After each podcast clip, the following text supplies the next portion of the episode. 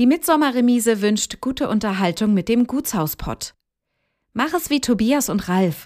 Buch dir dein Ticket für das Festival der baltischen Gutshäuser unter www.mitsommer-remise.de oder auch auf der Webseite des Gutshauspots. Nur hier sicherst du dir die günstigen Vorverkaufspreise auf die Tages- oder Wochenendtickets.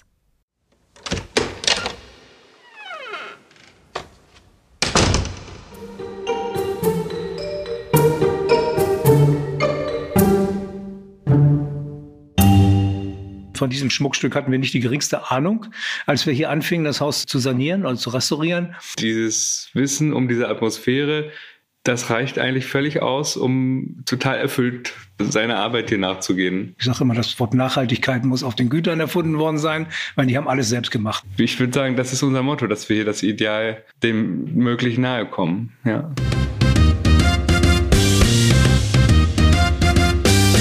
Du hörst den Gutshausport.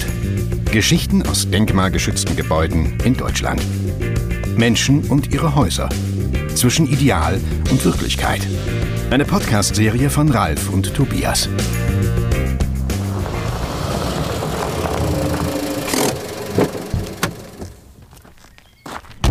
Wir sind heute mit dem Gutshaus Pott an die Müritz nach Mecklenburg gefahren. Unweit von Röbel liegt das Gutshaus Ludorf. Wir freuen uns, dass wir heute die Bekanntschaft mit Manfred und Jannis Achtenhagen machen dürfen. Ja, herzlich willkommen im Gutshaus Ludorf. Wie Sie schon sagen, Manfred und äh, Jannis, Vater und Sohn, in diesem sehr alten Gutshaus. Familie ist noch nicht ganz so alt, aber wir sind natürlich in der Tradition äh, und wollen diese lange Geschichte dieses Gutshaus ein Stück weiter fortführen. Es ist immer in der Familie geblieben, dieses Haus. Und nur einmal 1945 durch die bekannten Ereignisse ist das unterbrochen worden. Und jetzt wir sind die zweite Eigentümerfamilie. Und ich bin die zweite Generation und wir führen hier heute das Romantikhotel Gutshaus Ludolf. Ja, was viele Menschen vielfach interessiert und auch fasziniert, ist ja immer die Frage, dass Menschen alte Häuser zu neuem Leben erwecken und dabei bisweilen ja auch ähm, beachtliche Beharrlichkeit aufweisen dabei aber auch immer wieder Geschichten und bestimmte Überraschungen erleben. Wollen Sie kurz erzählen, wo Sie ursprünglich herkommen und was Sie vor Ihrer Zeit in Ludorf gemacht haben? Ich bin 1951, also schon eine Weile her, in der Charité geboren. Von 0 bis 10 in Berlin, von 10 bis 20 in Rostock, im zarten Alter von 20 über die Ostsee geflüchtet mit einem Segelboot und zur Wende wiedergekommen. Habe mich aber schon immer für diese Kultur der Gutshäuser oder sagen wir mal für diese ostelbische Kulturlandschaft interessiert. Und nach der Wende hatte man eben die Möglichkeit, dort äh, selbst Hand anzulegen. Und so sind wir dann irgendwann auf dieses Gutshaus gekommen. Janis wird das selber sagen, wie er dazu gekommen ist, hier mitzumachen. Ja, ich bin dann schon in Hamburg geboren und dann mit vier Jahren hierher umgezogen nach Mecklenburg. Also ich würde mich schon als Mecklenburger bezeichnen, da ich aufgewachsen bin. Und ähm, ich habe ja meine Kindheit hier mit dem, mit dem Gutshaus verbracht und bin aufgewachsen hier im ländlichen Mecklenburg und wollte dann erstmal ganz weit weg. Irgendwann bin ich dann wiedergekommen. Und hatten Sie schon immer so einen bestimmten Hang zu alten Gemäuern in sich getragen? Ich denke schon. Äh, das ist, ich würde nicht sagen, es ist mir ins Kindbett gelegt worden, das wäre ein bisschen zu viel, aber ich erzähle diese Geschichte immer ganz gerne. Ich habe höchstwahrscheinlich ein Erweckungsereignis gehabt. Ich bin als Kind immer mit den Eltern nach Hiddensee gesegelt und auf der Insel Hiddensee gab es ein, ein, ein sogenanntes Zeltkino. In der DDR gab es sowas. Und da lief immer ein Film, der hieß Die Kreuzritter. Das war ein polnischer Film, in dem die Kreuzritter eigentlich ganz schlecht wegkamen. Aber diese ganze Szenerie, dieser Landschaft und dieser Häuser, die spielte da eine riesige Rolle. Und ich glaube, das war mein Aha-Erlebnis, dass ich dann viele Jahre verschütt war, aber immer irgendwo da geblieben ist und immer im Hintergrund gewesen ist, so dass ich dann auch natürlich viel gelesen habe darüber und wie gesagt, 1990 gab es eben die Gelegenheit, hier nach Mecklenburg zurückzukommen. Und da fällt man ja praktisch über diese Häuser. Das geht ja nun mal gar nicht anders hier in Mecklenburg, also jenseits der Elbe. Und in diesem Falle ist äh, das Haus Ludorf. Wir haben hier in dem Ort gebaut, also selber ein Haus gebaut, in dem wir wohnen und haben den Verfall dieses Hauses hier erlebt wie viele dieser Häuser, ist ja bekannt, und haben uns dann irgendwann gefragt, tun wir uns das jetzt an oder nicht? Das Resultat kennen Sie, wir haben uns das angetan und nun sind es schon wieder 25 Jahre. Das war 1998 und nach 25 Jahren tun wir uns das immer noch an. Und Sie, Janis Achtenhagen, Sie haben wahrscheinlich dieses Gespür für alte Häuser wahrscheinlich auch in sich mit aufgenommen irgendwann. Ja, also erstmal bin ich ja hier aufgewachsen und war hier in dem Ort für viele auch irgendwie so ein bisschen so ein bisschen stigmatisiert, würde ich fast schon sagen, der mit dem Schloss, der vom Schloss. Und das hatte nicht immer nur Vorteile hier im, im, im Dorf bei, mit, beim Spielen mit den, mit den anderen Kindern, aber Später hat das dann keine große Rolle mehr gespielt. Später wollte ich eigentlich auch ganz weit weg von diesem ländlichen kleinen Ort, in dem wir hier sind und bin dann äh, nach der Schule für ein Jahr nach Australien gegangen. Und da habe ich aber festgestellt, dass ich diese großen Städte, also dieses Leben in den Städten überhaupt gar nicht so gerne mag und habe da das ländliche so für mich entdeckt und als ich dann aus Australien zurückkam, war ich mir auf einmal ziemlich sicher, dass ich hierher gehöre und dass ich das hier weiterführen will, was meine Eltern hier angefangen haben mit dem Gutshaus Ludorf. Bevor wir zu dem Konzept von dem Gutshaus kommen, welchen Eindruck machte das Haus, als Sie das damals erworben haben? Das Schicksal dieser Häuser ist sehr ähnlich. Und so war das hier auch. Das war nach dem Krieg natürlich voller Flüchtlinge. Dann zogen ein Teil der Flüchtlinge aus und es wurde Dorfmittelpunkt wieder. Ja, auf andere Art und Weise.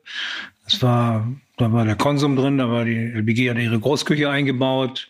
Da waren immer noch Wohnungen drin, da war der Kindergarten, der Bürgermeisterbüro, das Übliche, wie überall in diesen Häusern. Dann äh, kam die Wende und ein Großteil dieser Nutzungen äh, fiel weg. Keine, es gab keine LBG mehr, es gab kein Konsum mehr.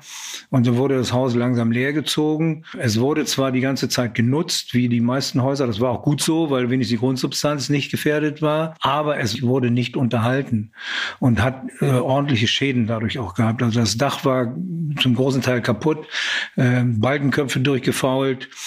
Äh, zum Glück ist das Haus ein Backsteinbau. Es hat keine äh, Putzfassade, weil bei Putz weiß man ja, hinterm Putz läuft das Wasser runter und du kriegst es nicht mit. Das war hier nicht so, es war immer ersichtlich. Trotzdem waren natürlich viele Steine kaputt, es musste neu verfugt werden. Großenteils mussten viele Simssteine erneuert werden, das Dach ist komplett erneuert worden, alle Fenster sind erneuert worden. Also es war schon ein erheblicher finanzieller Aufwand. Äh, aber es im gemessen an anderen Häusern äh, würde ich sagen, es hielt sich noch, es war noch im Rahmen.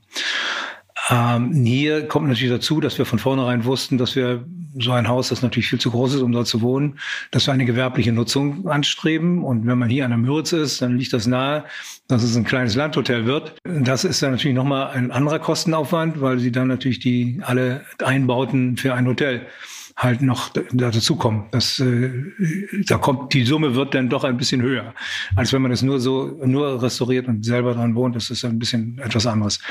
Aber äh, alles im Allen kann ich sagen, ich habe ja ein bisschen Erfahrung mit solchen Häusern, auch mit anderen Häusern und äh, kenne auch andere Fälle. Äh, war das noch im mittleren Bereich? Können Sie das Haus vielleicht mal für die Zuhörerinnen und Zuhörer beschreiben? Also es ist ja ein ganzes Ensemble, das Dorf, das gehört ja auch irgendwie mit dazu, ist ja ein gutes Dorf. Ja, klassisches, Ludorf ist wirklich ein klassisches Gutsdorf. Alle Gebäude, die bis 1945 hier gebaut wurden, wurden vom Gut gebaut. Ludorf war ein sehr großes Gut, hatte knapp 4000 Hektar. Das ist schon recht ordentlich hier in der Müritzregion, das größte Gut. Und nach 45 wurden die meisten, zum Glück sind die meisten Gebäude durch die LBG weiter genutzt worden. Also sind erhalten geblieben. Leider nicht alle.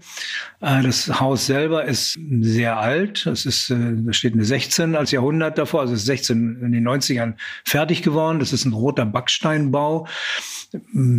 Zurück, ich nenne es immer, es hat eine gewisse zurückhaltende Eleganz. Es ist überhaupt nicht prunkvoll. Es ist nach dem 30-jährigen Krieg gebaut. Da hat man gar kein Geld gehabt. Das waren schlechte Zeiten und dementsprechend hat man auch äh, einfach gebaut. Und so wirkt das Haus auch nicht irgendwie prunkvoll in keiner Weise. Aber Es ist sehr solide gebaut. Es hat ein, eine Mauersteige von einem Meter und im Kellergeschoss sogar 1,50 Meter. Das hat dann schon doch die Zeiten ganz gut über, überstanden. Und wie schon gesagt, es ist ein Ensemble. Dazu gehören also auch noch andere Gebäude. Da gehört das Zinnenhaus. Wir nennen es Zinnenhaus. Das war eher das Gutsverwalterhaus. Äh, das ist 1850 gebaut. Es ist auch Backstein, allerdings in einer anderen Form gebaut. Mitte des 19. Jahrhunderts hat man ja anders gebaut. Äh, mit den Zinnen und ja, halt so ein bisschen nach, der, nach englischer Art gebaut. Dann gibt es den, äh, die, die Stellmacherei, das ist auch noch ein großes Gebäude, da war der Stellmacher drin, mit seiner Werkstatt, mit seinen, mit den die Kutschpferde drin. Ähm, dann gibt es noch den großen Schafstall, ein riesiger Schafstall. Auch der ist von Mitte des 19. Jahrhunderts gebaut. Also es ist ein ganzes Ensemble. Die Karten gehören natürlich auch dazu, die Gutsarbeiterkarten, teils restauriert, teils nicht restauriert, wie in den meisten Dörfern. Und dann nicht zu vergessen, unsere wunderbare Kirche. Wir haben ja eine ganz, ganz besondere Kirche hier im Ort, äh, die nach dem, ja, nach der äh, berühmten Kirche vom Heiligen Grab in Jerusalem nachgebaut wurde, weil Ludolf ist lange, lange in Familienbesitz geblieben. Und der erste Bauherr der hat nicht dieses Haus gebaut hier aus der Familie, sondern er hat eine kleine Burg gebaut. Und äh, in der Nähe dieser Burg hat er auch eine Kirche gebaut. Und äh, die soll, so sagt es die Überlieferung, dieser erste Ludorfer Gutsherr ist äh, ins Heilige Land gezogen auf, einem, auf einer Pilgerreise und hat die Idee von dieser Kirche mitgebracht. Und deshalb ist sie auch ganz außergewöhnlich, steht in jedem Kunstführer für Mecklenburg ist diese Kirche verzeichnet. Sie ist ein Oktogon, recht klein und gehört genauso zum Gutsensemble. Sie beschreiben ja dieses Gutshaus als solide, bescheiden und äh, relativ zurückhaltend. Wenn man davor steht, macht es eher so einen klassizistischen Eindruck durch die Schlichtheit und die Backsteinfassade. Aber hier drinnen stecken dann doch größere Überraschungen. Wenn man das Haus betritt, sieht man irgendwann halt auch eine barocke Decke. Ja, diese barocke Decke ist auch etwas ganz Besonderes.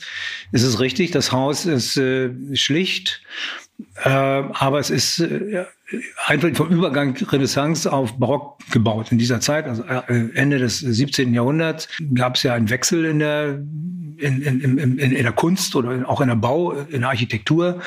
Und das Haus ist eher deshalb so schlicht, weil es auch eben der Bauherr in dänischen Diensten war. Er hat eigentlich sein ganzes Leben fast in Dänemark verbracht und ist dort am Hof sehr hoch aufgestiegen. Er war der erste Minister im dänischen Hof, in Hof und äh, hat eben auch dann so gehe ich mal davon aus, bestimmt, wie dieses Haus auszusehen hat. Und äh, die Überlieferung sagt auch, dass sie man nennt es auch dänische Klinkerrenaissance. So haben wir das äh, häufig schon gelesen.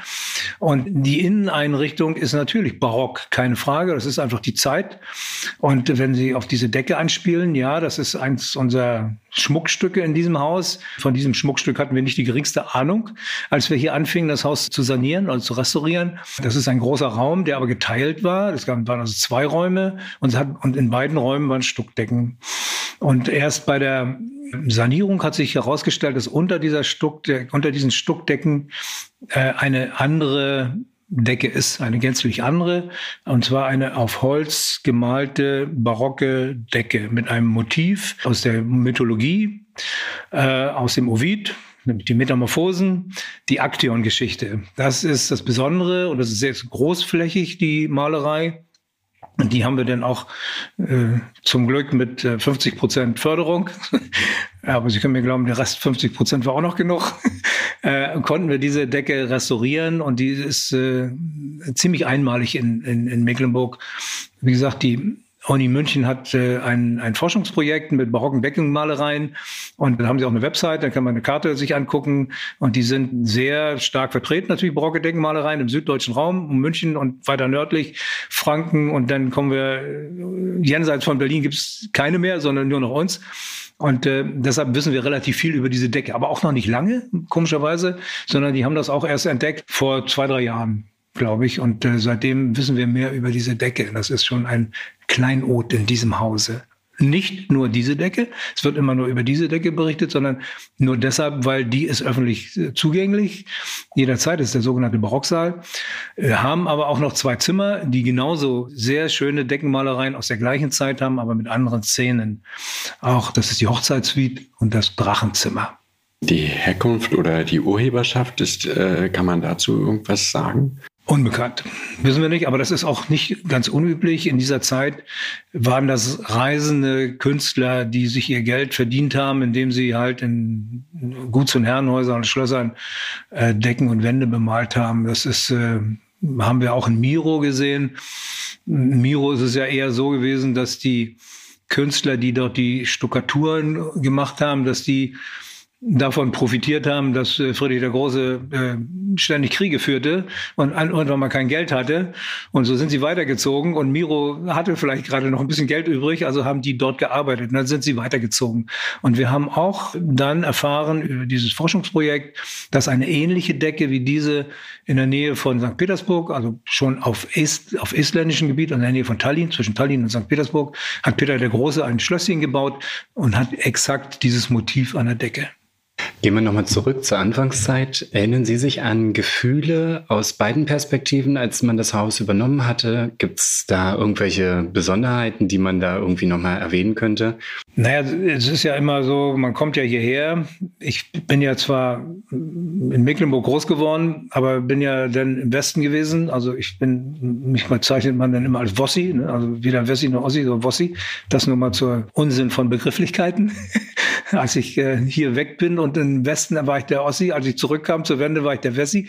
Also Quatsch, aber wenn man hier ankommt und äh, sich dieser Sache annimmt, dieses Haus zu sanieren, natürlich ist erstmal die Dorfbevölkerung erstmal skeptisch, ist klar.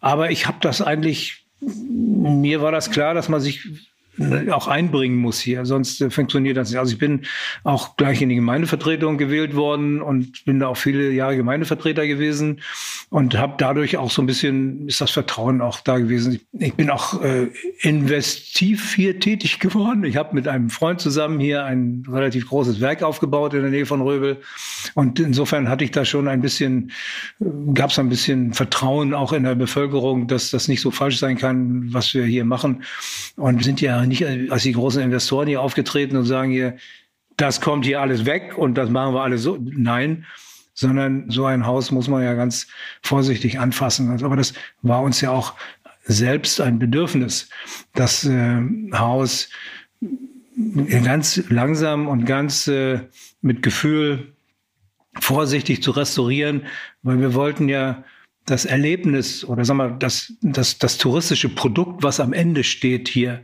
ist ja äh, das Erlebnis dieses Hauses.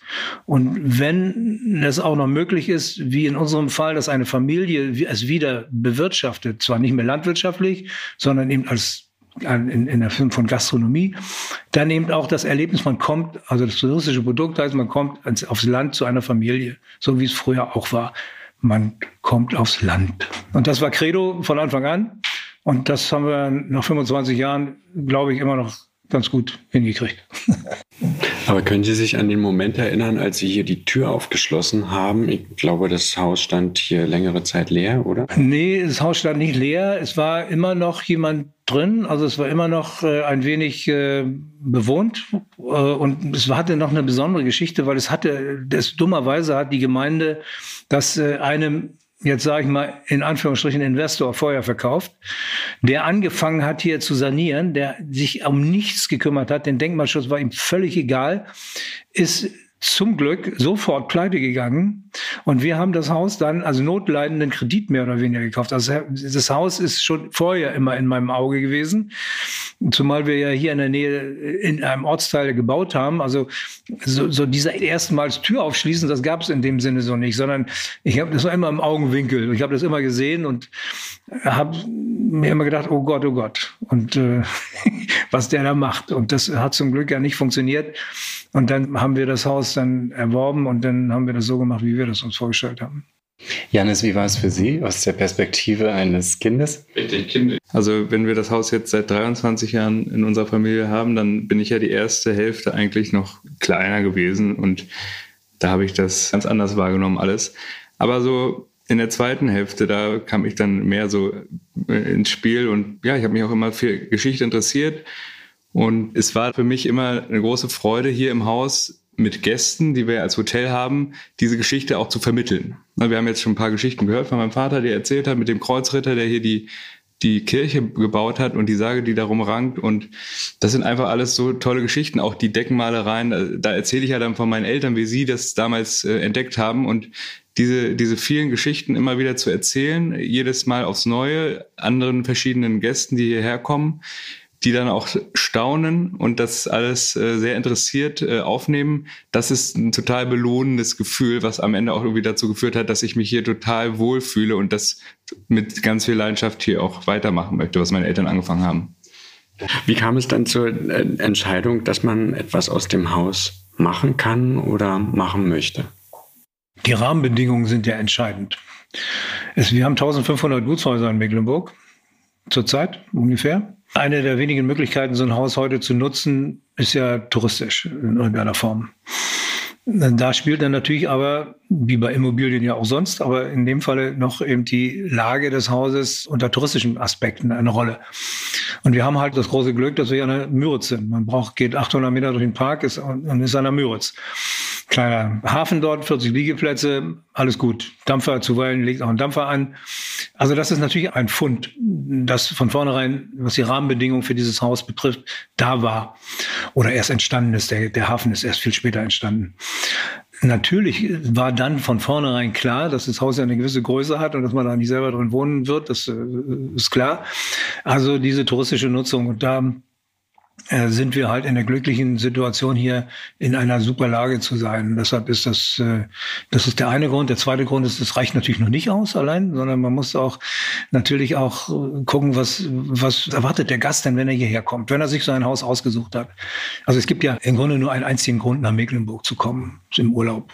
Einen einzigen. Und das ist die Natur. Und äh, wenn man hierher kommt in die Natur, dann will man sich in der Natur bewegen auch. Man will entweder irgendwie Radfahren, man will wandern, man will Birdwatching machen, man will einen Nationalpark, alles irgendwie nature-related Sachen.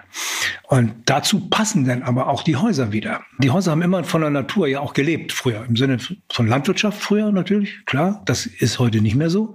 Heute müssen sie wieder vom Naturtourismus leben. Und da sind wir wiederum gut aufgestellt, weil auf der anderen Seite ist der Nationalpark, Westufer ist das kulturell, das ist der, der Kulturraum, der ländliche Kulturraum und das Ostufer ist komplett geschützt. Und das ist auch das, was unsere Gäste hier machen. Das ist aber immer noch nicht genug, weil wenn die Gäste hier sind, gibt ja auch einen Abend. Ne? Und am Abend möchte man das, was man am Tage erlebt hat, auch noch ein bisschen bereden. Ne? Entweder mit Freunden oder als Paar. Das heißt, man möchte auch vielleicht den einen oder anderen guten Wein trinken und möchte vor allen Dingen auch gut essen und wenn es geht, bitte auch regional. Und da war das nächste, was wir uns äh, überlegt haben. Diese Güter waren früher immer komplett unabhängig. Ich sage immer, das Wort Nachhaltigkeit muss auf den Gütern erfunden worden sein, weil die haben alles selbst gemacht. Ne? Selbst äh, wenn sie im Sommer Eis brauchten, dann haben sie das Eis aus dem Eiskeller. Wir haben einen Eiskeller gehabt, wo sie im, Winter der Müritz die Eisblöcke geschnitten haben, in den Eiskeller gepackt haben und im August haben sie noch wieder Eis gehabt. Also dass die Energie kam aus dem Wald, also die Güter waren nach, komplett nachhaltig. Das war auch so ein bisschen unsere Idee, dass wenn wir das auch versuchen wieder hinzubekommen und wenn sie das in die, in die Gastronomie bringen und ins Restaurant, dann sind sie sehr schnell bei dem Slow Food Gedanken. Und so haben wir hier auch in Mecklenburg das erste Slow Food Convivium gegründet, weil es uns wichtig war, eben dass wir eine Einheit wieder hinkriegen. Eine Einheit zwischen dem Haus, zwischen der Natur, zwischen dem, was man hier machen kann und dann auch dem Essen. Und äh, deshalb Slow Food Convivium ist schwierig hier bei uns. Keine Frage, weil wir sind, ist hier nun mal Großraumlandwirtschaft ringsrum. Wir sind hier nicht im Hohenloher Land, wo hinter jedem Berg ein Erzeuger sitzt. Das ist hier nicht so. Kein Wunder, war noch nie so. Aber im Laufe der Zeit ist doch der eine oder andere Erzeuger erstanden, so dass wir in der Lage sind, die meisten Lebensmittel hier aus dem Umkreis zu bekommen. Das Haus hat ja viele Geschichten zu erzählen. Wir hatten jetzt schon gerade die Geschichte seit der Erbauungsphase besprochen. Aber gerade das 20. Jahrhundert, da fehlt zumindest im Internet so ein bisschen auch der Zugang bei diesem Haus, als hätte die Geschichte hier im Prinzip kaum stattgefunden. Es finden sich relativ wenig Informationen. Was kann man zum 20. Jahrhundert hier zu diesem Haus erzählen? Also das 20. Jahrhundert ist ja sehr vielschichtig. Der Beginn des 20. Jahrhunderts war ja noch die gute alte Zeit. Dann kam der Erste Weltkrieg. da hörte die gute alte Zeit zum Teil auf, aber noch nicht gänzlich. Es war ja noch nicht enteignet, sondern die, die Gutsherrschaft ging ja weiter, ein bisschen unter schwierigen Aspekten. Dann kam die Weltwirtschaftskrise, das hat Spuren hinterlassen, auch auf den großen Gütern, auch hier bei uns zum Beispiel. Die Güter waren hoch verschuldet. Ähm, und von diesen Schulden herunterzukommen, hat ja die, das Reich, wie man das so damals nannte, das Reich den Gütern die Möglichkeit gegeben, Land abzugeben. Auch Ludolf hat 300 Hektar abgegeben, die aufgesiedelt wurden und an zweit- und drittgeborenen Bauernsöhnen aus Westfalen, aus äh, Rheinland abgegeben. Das sind, sieht man hier in der Natur auch, also hier in, unmittelbar in der Ludolfer Umgebung, sind das diese wunderschönen Einzelhöfe, die entstanden sind, mit so auch sehr schönen Gebäuden. Das, das, und dadurch, und das Reich hat dann es gut entschuldet. Ja, also die, sonst wären sie alle pleite gegangen. Und äh, dadurch sind diese, diese wunderschönen Einzelhöfe entstanden, die hier rings um uns sind. Das war also eine schwere Zeit für die Gutsherren. So, dann kam der Zweite Weltkrieg, bekannterweise das komplette Ende dieser Epoche, dieser patriarchalischen Gesellschaft, muss man ja so sagen. Es wurde aufgesiedelt. Ne? Es wurde, äh, es kam die Bodenreform, die fand in Ludolf natürlich genauso statt. Äh, jeder Bodenform Begünstigte bekam 9 Hektar Land, 0,7 Hektar Wald und 0,4 Hektar Wiese. Das war die typische Bodenreformurkunde. Und man begann oder man begann nicht zu wirtschaften, je nachdem, ob man in der Lage war. Die meisten waren gar nicht in der Lage dazu, weil es gar keine Maschinen mehr gab. Führte dazu, dass ein Teil eben ihre Flächen versucht haben zu bewirtschaften und relativ schnell dann durch die Gründung der LPG ähm, halt Mitglieder der LPG geworden sind. Die, die nicht bewirtschaftet haben, diese Flächen sind auch dann nicht ins Grundbuch gekommen, sondern das ist ein Eigentum des Volkes geworden. Das war in Ludolf ganz genauso. Und äh, es gab dann die LPG. Dann kam die Wende, Kommando zurück also die LPG wurden aufgelöst und es haben die Nachfolgebetriebe aus der LPG gegründet. In diesem Fall bei uns sind, waren es drei. Eine GBR, ehemalige LPG-Mitglieder, haben sich zusammengetan und haben Flächen gepachtet oder gekauft, je nachdem. Und die sind der größte Landbesitzer jetzt. Die machen Feldfrucht, also alles, was wächst, Raps, Rüben, Weizen, Gerste, Roggen, alles, was da so wächst. Ein zweiter war ein Milchviehbetrieb hat also 350 Milchkühe gehabt, hat er heute nicht mehr, lohnt nicht mehr, ist äh, alles äh, hat sich ein bisschen geändert. Und ein dritter äh, hat die Naturschutzflächen. Die Gemeinde Ludorf hat äh, sehr viel Flächen, die unter Naturschutz stehen. Diese ganze Halbinsel Großer Schwerin, die in, den, in die Müritz hineinragt, die wird von einem Landwirt äh, bedient, der diese Naturschutzflächen bewirtschaftet. Diese drei Nachfolgebetriebe gibt es. Das hat sich auch gerade wieder, das ändert sich auch gerade wieder, weil gerade diese große GBR hat sich wieder aufgelöst und daraus ist ein, äh, eine, einer ausgestiegen, der ökologischen Landbau jetzt macht. Sehr schön für uns, weil der macht eben solche Dinge wie da gibt es jetzt ein Erdbeerfeld, da gibt es, äh, der macht Kartoffeln, die wir natürlich wunderbar verarbeiten können. Das dauert noch ein bisschen, weil es braucht immer eine Zeit, bevor du eine Fläche biologisch nennen darfst. Auch, aber wir sind auf einem guten Wege. Ich würde jetzt doch noch mal was dazu sagen wollen, warum das vielleicht hier von uns nicht so thematisiert wird. Du hast es eigentlich sehr passend schon am Anfang gesagt, als du gesagt hast, die gute alte Zeit. Wir versuchen ja hier mit der Einrichtung des Hauses heute als Hotel eigentlich diese gute alte Zeit, dieses, was du vorhin gesagt hast, man kommt aufs Land zu einem meiner Familie in ein Gutshaus, das versuchen wir hier nachzuempfinden. Da spielt unser Thema. Und diese Zeit danach, diese Umbrüche, die sind ja mit ganz viel Verlust hängen die ja zusammen mit negativen Aspekten und die, die klammern wir jetzt einfach erstmal aus. Wir erzählen davon natürlich bei unserer historischen Führung, die wir hier sonntags immer machen. Man kann darüber auch etwas lesen auf unserer Website, wenn man ein bisschen weiter forscht. Aber in erster Linie wollen wir hier ja die, diese gute alte Zeit, die man so dieses idealisierte, romantische Bild, was viele haben äh, vom, vom Gutshaus auf dem Lande, das wollen wir hier nachempfinden.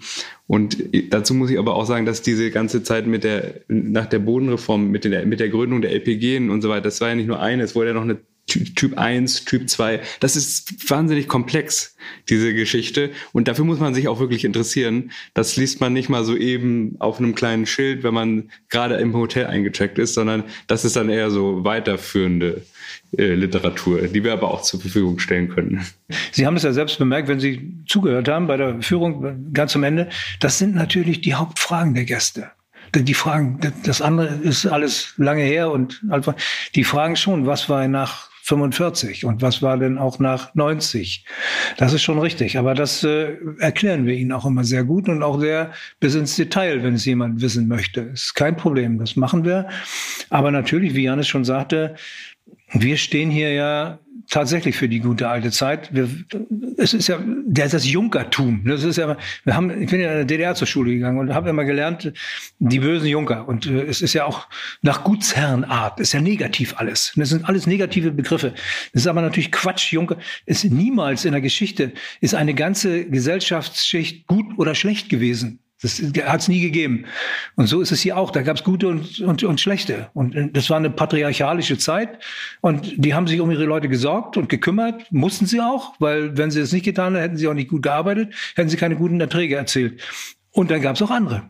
Klar. Und die haben sich da, die sind schlechten Beispiele. Die sind aber natürlich wie immer dann im Fokus der, der Zeit oder der, der Gesellschaft. Das ist aber falsch natürlich. Welche Rolle spielt das Gutshaus heute im Bewusstsein der Bevölkerung hier vor Ort? Das muss man auf jeden Fall differenziert betrachten, weil also zum einen sind wir schon auch ein Arbeitgeber, ne, einer der wenigen in so einem kleinen Ort. Da gibt es ja eigentlich immer nur den landwirtschaftlichen Betrieb, meistens als Hauptarbeitsgeber und dann jetzt noch uns als Hotel mit 15 Angestellten hier aus dem Ort oder aus der direkten Nachbarschaft. Dadurch sind wir natürlich da ein, ein wirtschaftlicher Faktor. Aber das nützt ja dann den wenigsten. Naja, nur 15 halt. Ne? Die Ludorfer Bürger hier, da muss man sich da was anderes ausdenken. Und das sind in die, in, eigentlich hier immer Feste.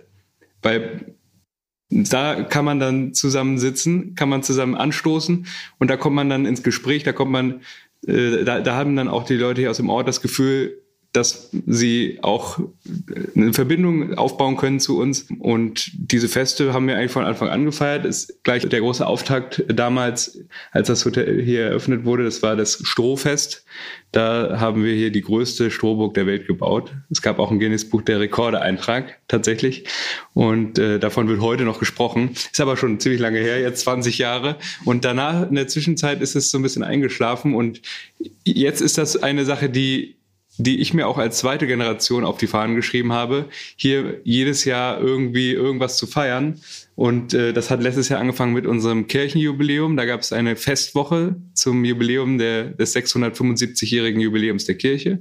Da haben wir sehr erfolgreich mit dem Ort zusammengearbeitet. Und dieses Jahr wollen wir die, äh, das Jubiläum ähm, des Gutshauses, 325 Jahre sind es äh, in diesem Jahr, und das Jubiläum unseres Kulturvereins hier im Ort, der 20 Jahre alt wird, feiern und werden am 1. Juni-Wochenende das erste Ludorfer Parkfest feiern. Sie sprachen gerade an, die Verbindungen, die sich herstellen zur ortsansässigen Bevölkerung. Gibt es eigentlich noch Kontakte zu der ursprünglichen Familie? Ich meine jetzt nicht die vor 45, sondern die noch ein Stückchen weiter. Die Familie von Knut, die hatte dieses Gut bis 1901. 300 Jahre gut im Eigentum. Gibt es zu dieser Familie irgendeinen Kontakt? Ja, gibt es. Also man muss ja sagen, die letzte Knut-Tochter hat ja ein Bülow geheiratet. Also das ist, äh, ist ja in der Familie geblieben, nur über die weibliche Linie vererbt. Also insofern gibt es nur eine Familie von 700 Jahren. Ne? Also, aber auch die Knuts, die ursprünglichen, die florieren weiter in Dänemark. Die Grafen Knut, das ist, glaube ich, so ziemlich die erste Familie in Dänemark. Die sind äh, beheimatet auf der Insel Lolland. Ne, Lolland ist äh, gegenüber. Ne, wenn Sie mit der Fähre von Rostock nach Getzer fahren, dann sind Sie auf Falster und gleich daneben ist Lolland. Und die haben dort ein sehr großes, nach wie vor ein sehr großes Anwesen äh, mit einer Besonderheit. Sie haben immer schon einen riesigen Gutspark gehabt. Der hatte, glaube ich, irgendwie so fast 600 Hektar Park. Hektar Park. Da haben sie Mitte der 20er Jahre irgendwann nicht mehr gewusst, was sie damit machen sollten, weil sie konnten ihn als Park nicht mehr bewirtschaften. Und dann haben sie sich zusammengetan mit dem weltgrößten, wie gesagt, Ende der 20er, mit dem weltgrößten Tierhändler also der so alle Zoos dieser Welt irgendwie beliefert und haben gesagt, wir haben den Park, du hast die Tiere, lass uns das mal zusammen machen und haben den Safari Park gegründet. Jedes Kind in Dänemark kennt diesen Safari Park.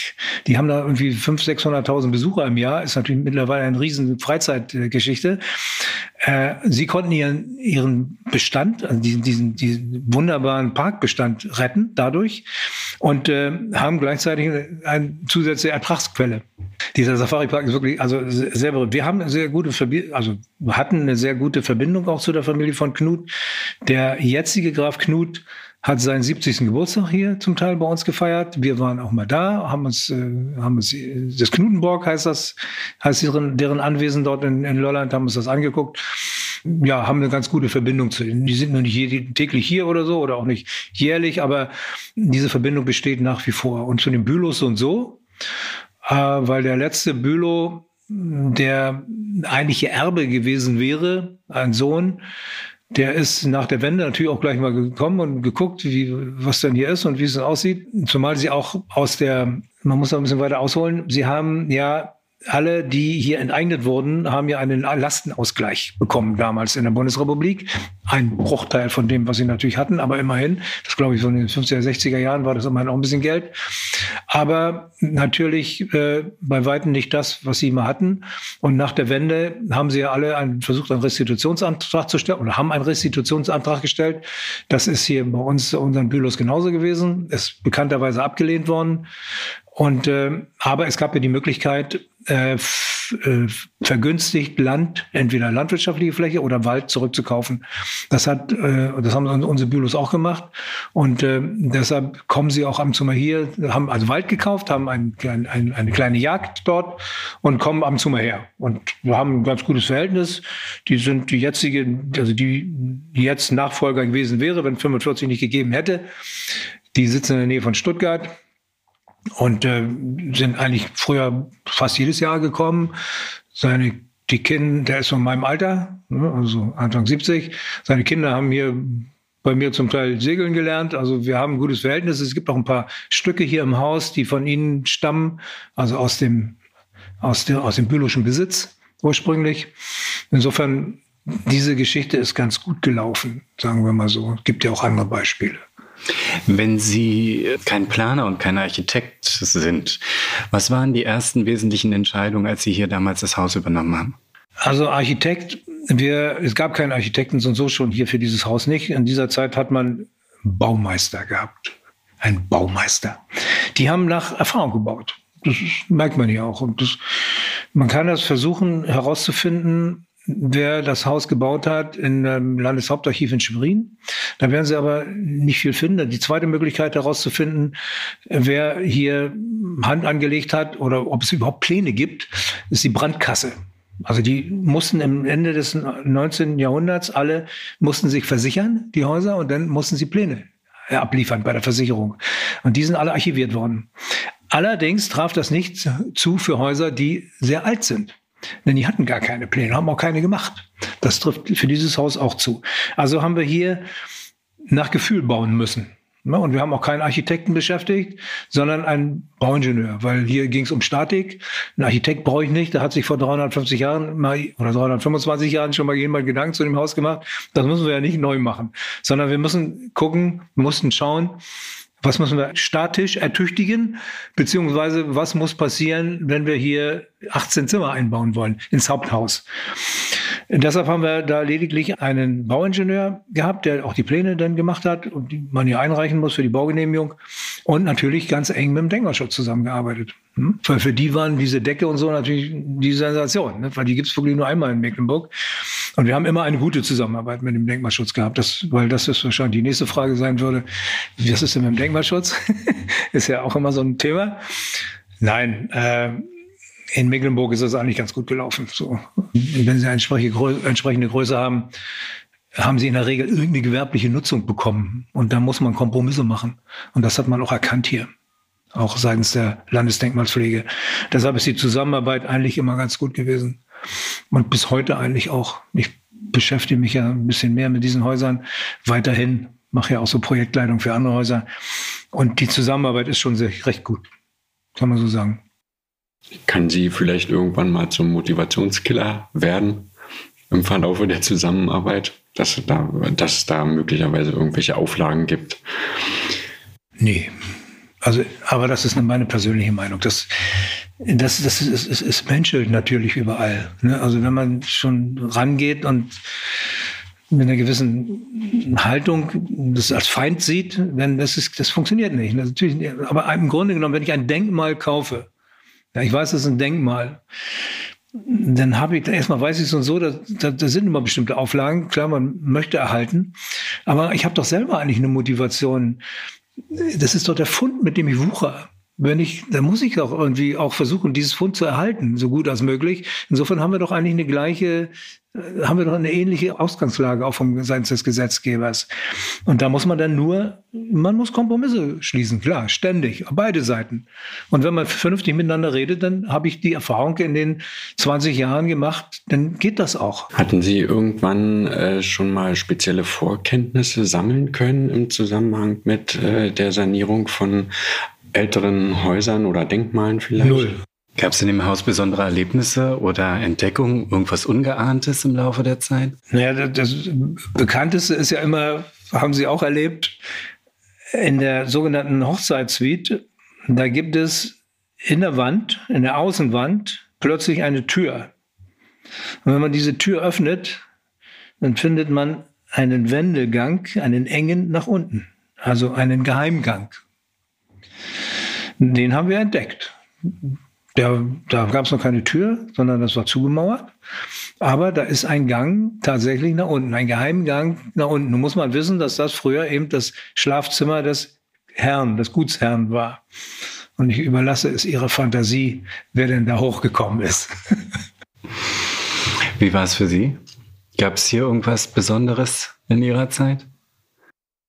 Also ich erinnere mich an den Kauz in der Bibliothek.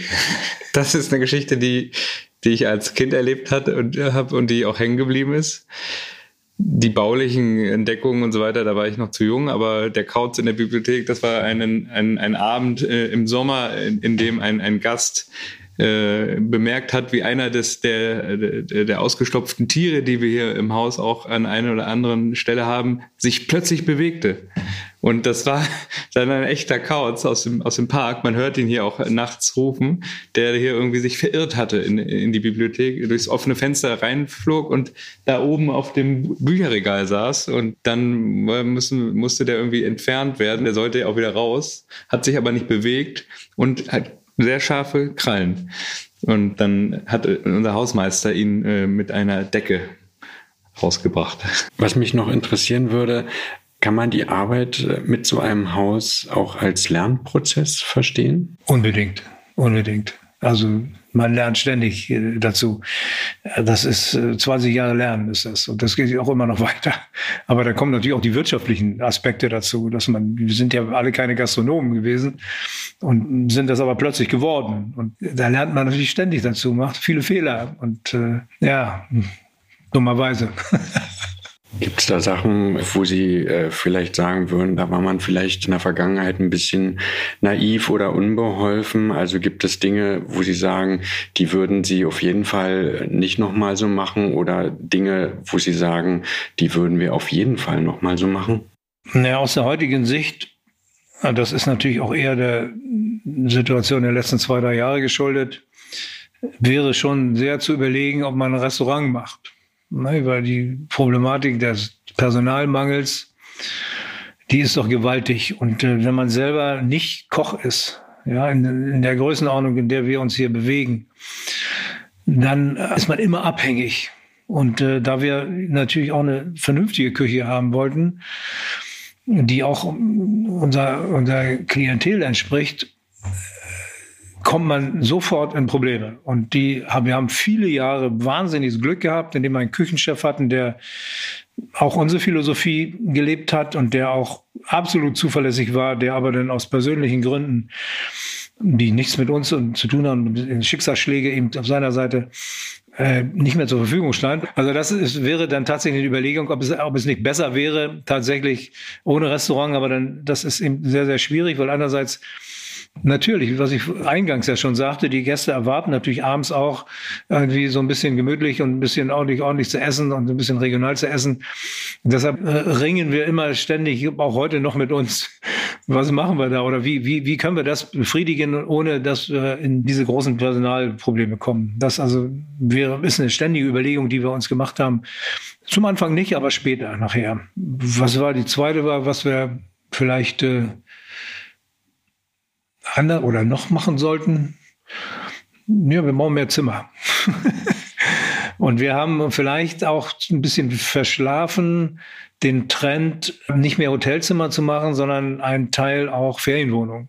Weil dieses Problem kann man nicht umgehen mit der Küche, indem man Ferienwohnung hat. Da können Sie selber kochen. Das ist immer, das haben wir ein bisschen, wir haben erst eine, nur eine Ferienwohnung, haben zum Glück ein bisschen Potenzial, um noch mehr zu machen. Aber das ist natürlich auch eine Frage, der Finanzen. Man muss, man, man sollte nicht glauben, dass so ein Haus in der Form, wie wir es seit 20 Jahren betreiben, dass das irgendein Renditeobjekt ist. Das ist es nicht. Ja, sondern das ist eigentlich ein ständiger Kampf, damit man klarkommt. Es trägt sich, aber ein Unternehmerlohn ist schon schwer zu erzielen daraus. Das muss man dazu sagen. Welche Aufgaben stehen denn hier noch an, bautechnisch? Gibt es ein aktuelles Projekt, was gemacht wird? Ja, es gibt ein aktuelles Projekt. Wir haben hinten im Park ja den sogenannten Jugendclub. Der wurde Anfang der 80er hineingebaut, den wir vor einigen Jahren äh, erwerben durften von der Gemeinde. Den bauen wir gerade um, weil wir haben einen, einen erhöhten Bedarf in den letzten zwei Jahren. Wir haben sehr viele Yoga-Lehrerinnen, die mit ihren Schülerinnen hierher kommen und äh, das hat, es hat so zugenommen, dass wir teilweise eben auch gerne zwei Gruppen gleichzeitig am Wochenende hätten, haben aber nur den Barocksaal für eine Gruppe zur Verfügung. Das Restaurant gibt das her, zwei Gruppen, ganz locker, zwei Gruppen äh, auch zu beköstigen, aber eben die Fläche, um die, ihre Übung zu machen, nicht. Und dann haben wir diese Stellmacherei auf der anderen Seite. Auch da haben wir bisher immer unsere ganzen Aushilfen im Sommer untergebracht, unsere Studenten, die wir oft beschäftigen im Sommer. Ähm, da gibt's aber auch andere Möglichkeiten, die unterzubringen. Und das wären nochmal drei Ferienwohnungen, die wir machen könnten. Das sind die Ziele, die wir haben. Was gibt's bei Ihnen zu entdecken? Wie kann man Ihr Haus eventuell erleben? Ich hatte irgendwo gelesen, dass Ludorf auch die Heimat des Slow Food Conviviums ist. Was kann man sich darunter vorstellen? Wenn man hierher kommt, kommt man in, in eine ländliche Region. Und da erwartet man natürlich auch, dass ein entsprechendes dass das Essen vielleicht auch ein bisschen ländlich ist und auch regional ist. Das hat dazu geführt, dass wir halt dieses Slow Food Convivium gegründet haben. Wir haben ein sogenanntes Mal regional gemacht, Mal mit H und regional, Mal regional, indem wir äh, Produzenten aus der Region eingeladen haben zu, zum Menü, das wir gekocht haben, zu den einzelnen Bestandteilen was zu sagen. Ne? Die Fischer können sagen, was zu ihren Fischen. Wir haben der Wildproduzent aus dem, aus dem Nationalpark kann was sagen, aber eben auch ein groß, wir haben eine, eine wunderbare Gärtnerei hier, die ganz viel Wildkräuter auch anbauen. Also vielfältigsten Sachen. Wir laden Gäste aus der Region ein, die ja, sich das mal anhören und auch gut essen. Das ist sogenannte Malregional, eins der Aktivitäten dieses Slow Food Conviviums. Ich würde noch was sagen wollen zu dem Erleben. Dazu gehört natürlich dieser große Themenkomplex Slow Food und ähm, das Gutshaus an sich ist ja auch schon ein Erlebnis. Aber mein Vater hat es vorhin auch schon mal gesagt, warum die Gäste hier vor allen Dingen herkommen, ist natürlich die Natur. Wir haben mit einerseits den, den Nationalpark, den größten Nationalpark Deutschlands, den Müritz Nationalpark, und wir haben diese Halbinsel vor der Tür, diese große Schwerin, von dem auch schon die Rede war. Und das ist ein Vogelschutzgebiet und wir sind hier wirklich eine Region, ein, ein, ein Ort mit einer extrem hohen Dichte an großen Vögeln. Also wir haben hier wirklich direkt hinter dem Gutshaus einen Seeadler. Wir verraten immer nicht, wir verraten nie, wo der genau ist. Denn äh, das finde ich nicht so gut, wenn man den auf die Pelle rückt. Seeadler brüten immer im, im, im Wald. Und wir haben, glaube ich, auch hier so, ich würde es jetzt einfach mal behaupten, die Gemeinde mit den meisten Fischadlern. Also mir fallen jetzt hier gleich fünf Fischadlerhorste ein, nur auf unserem Gemeindegebiet. Die Fischadler kann man immer gut sehen, weil sie auf dem auf den freistehenden Strommasten auf den Feldern brüten. Die sieht man dann auch ganz gut. Die fliegen hier ab, dem, ab der Frühlingszeit wieder rum, den ganzen Sommer über Wir haben jetzt März. Vor zwei Tagen ist der Storch wieder angekommen, auch ein großer Vogel. Der hat sein Nest auch direkt am Gutshaus. Es gibt zum Beispiel das Storchenzimmer, ein Hotelzimmer, von dem man ins Nest reingucken kann. Und nicht zu vergessen die Kraniche. Ja, die kommen jetzt auch gerade alle wieder aus, aus Südfrankreich, wo sie den Winter verbracht haben. Und im Herbst ist das hier das Riesenspektakel des Kranichzugs. Da kommen die Gäste aus der Schweiz hierher, um sich das anzugucken, wenn 10.000 Kraniche alle auf diese Halbinsel, auf dieses Naturschutzgebiet fliegen. Äh, das ist, das ist ein Riesenspektakel, auch weil die Kraniche dieses Trompetengeräusch machen. Und wenn 10.000 Kraniche gleichzeitig trompeten, dann kann man sich vorstellen, was das für eine tolle Geräuschkulisse ist. Also die, die großen Vögel, das ist, also sicherlich eine, eine einmalige Sache hier auch, mit der, mit der wir hier punkten können. Der Storch ist noch gerade alleine hier. Ja, ja der, der kommt immer erstmal, da kommt immer erst der, der, der Storchenmann. Na, das ist nicht gesagt, das wissen wir nicht so genau. Also auf jeden Fall ein Partner erstmal. Ja. Und baut das Nest, beziehungsweise bereitet es vor für die Dame, würde ich jetzt mal behaupten, dass es immer die, der Mann ist, der zuerst kommt. Ich meine, dass unser Ornithologe Herr Schwarz es mal so gesagt ja, hat, dass der Mann immer zuerst käme. Interessant ist nur, dass sie eben halt ein Leben lang zusammen sind, aber getrennt in Urlaub fliegen. Also grundsätzlich getrennt in den Winter fliegen. Sie fliegen nicht zusammen. Ne? Vielleicht ein Rezept für die Ehe sollte man. Und die halten ihr Leben lang. Nein, das Ganze, und auch vielleicht nur diese, große Schwerin, diese Halbinsel.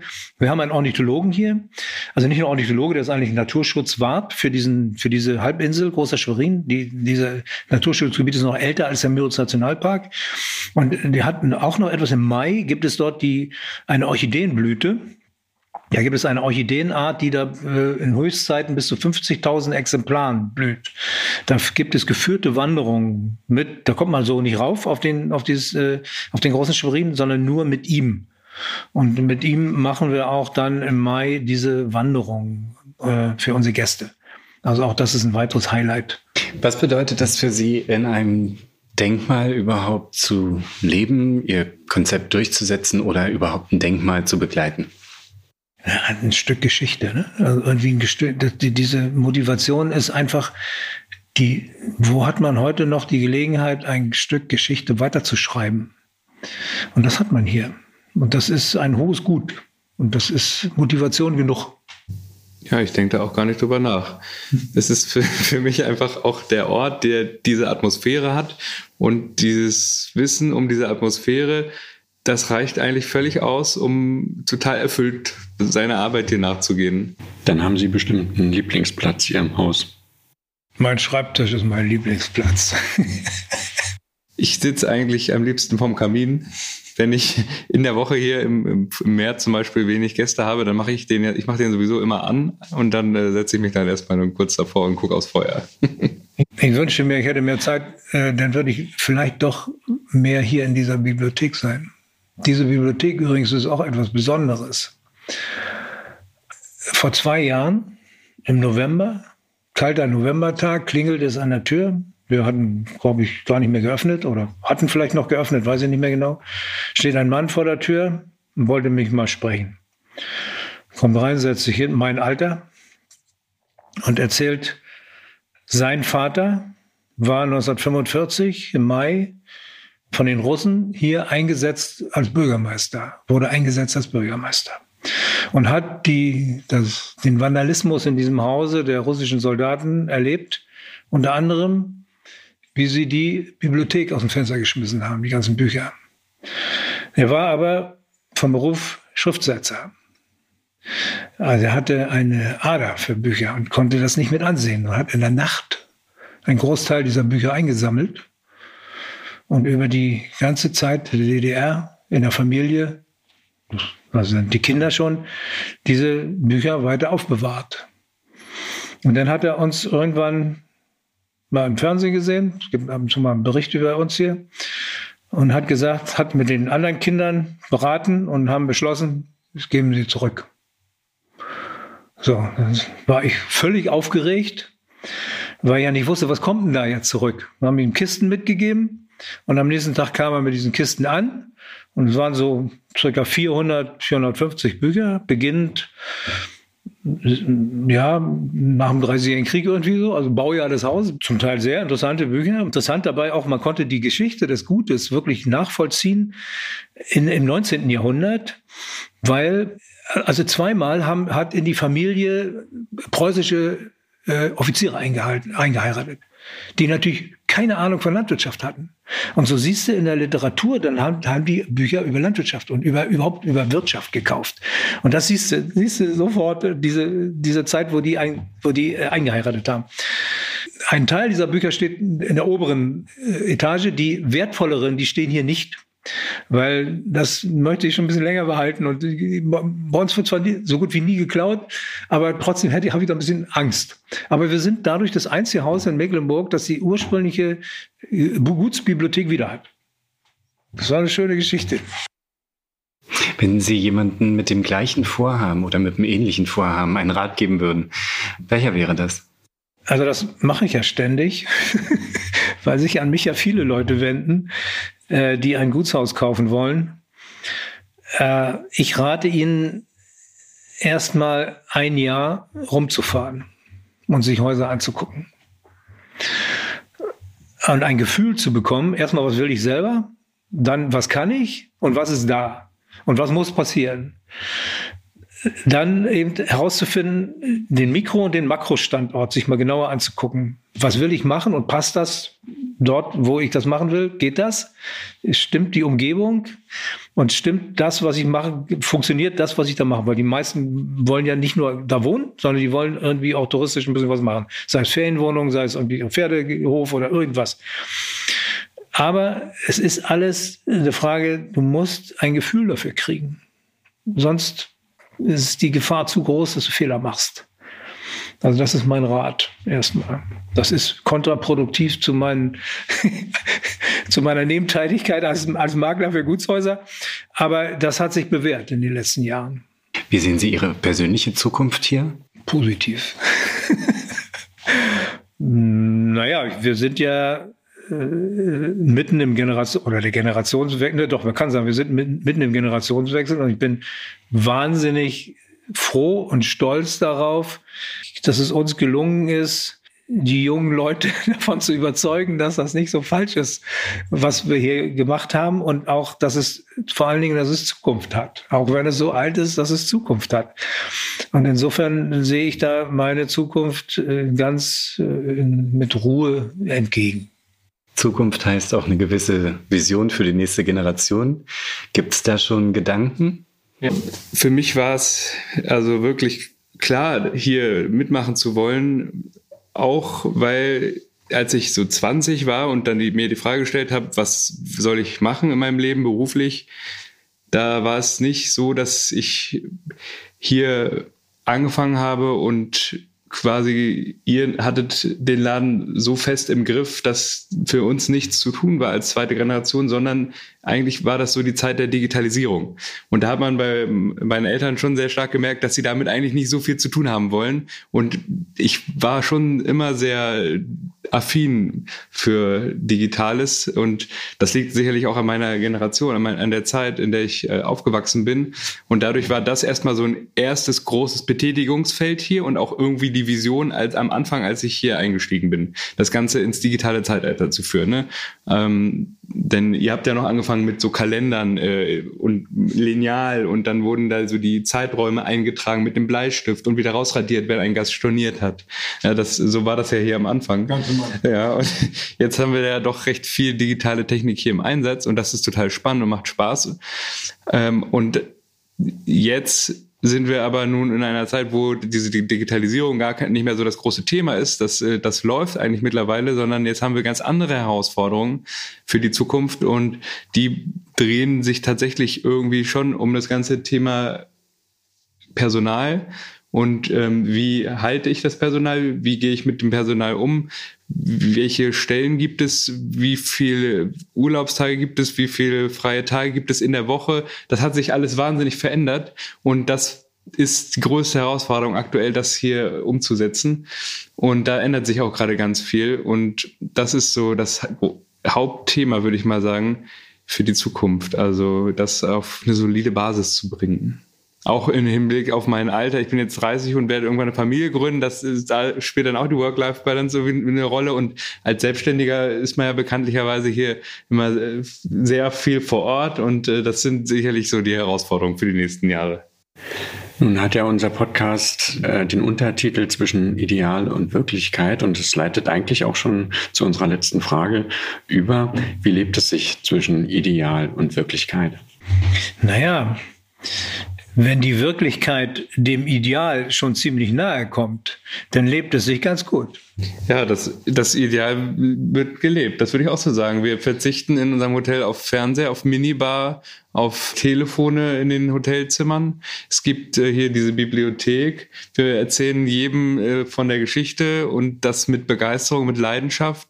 Wir haben vor uns die Natur, die steht auch irgendwie so, die Natur ist ja auch irgendwie immer so ein Ideal, das sich hier nicht verändert. Also ich würde sagen, das ist unser Motto, dass wir hier das Ideal dem möglich nahe kommen. Ja. Ja, vielen Dank. Das war der Gutshausport hier aus dem Gutshaus Ludorf. Wir verabschieden uns von Manfred und Jannis Achtenhagen. Und wer von euch hier vielleicht mal Urlaub machen möchte oder einfach mal abspannen möchte in einem Vogelschutzgebiet an der Müritz, dem packen wir alle Links und alle Daten, die wir haben, hier in die Shownotes.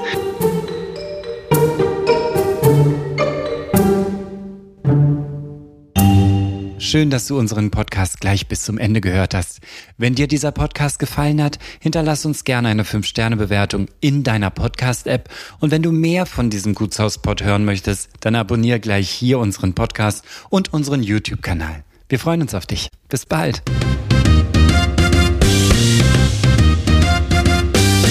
Das war der Gutshauspod. Bildmaterial zu den Folgen findest du auf www.dergutshauspod.de und natürlich auch auf Instagram.